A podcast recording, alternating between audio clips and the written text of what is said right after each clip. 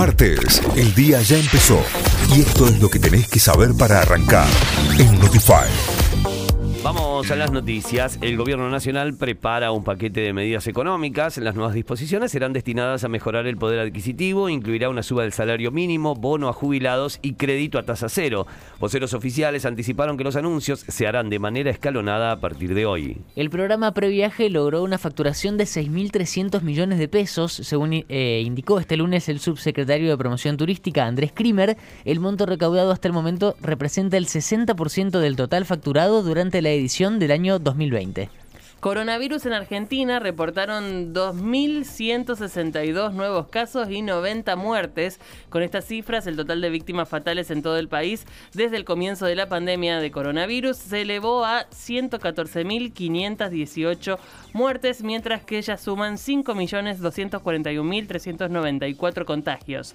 Según lo informó oficialmente el Ministerio de Salud, 1.440 pacientes con coronavirus se encuentran internados en el día de hoy en distintas unidades de terapia intensiva, en tanto que el porcentaje de ocupación de camas ocupadas es del 39,1% a nivel nacional. La industria creció un 11% interanual y es 3,2% mayor a 2019, según un informe del Centro de Estudios para la Producción 21, dependiente del Ministerio de Desarrollo Productivo. Es notable el crecimiento del sector que desde diciembre de 2019 ya creó 36.000 puestos de trabajo. Se destacó un particular buen empeño de otras industrias un 24,9% la metalmecánica, 16,9% la industria automotriz, 11,9% en el consumo de energía y 24,5% la producción física. Los minerales no metálicos aumentaron un 5,2%. En Córdoba no hay asueto por el Día del Estudiante. El Ministerio de Educación de la provincia confirmó que hoy la actividad escolar será normal en todos los niveles. Por su parte, en Tucumán,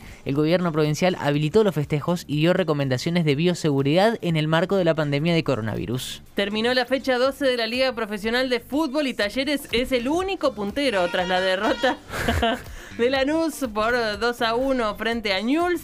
El club cordobés quedó como único puntero del campeonato con 26 puntos. Lo siguen River con 23 y más abajo Lanús y Estudiantes con 22 unidades.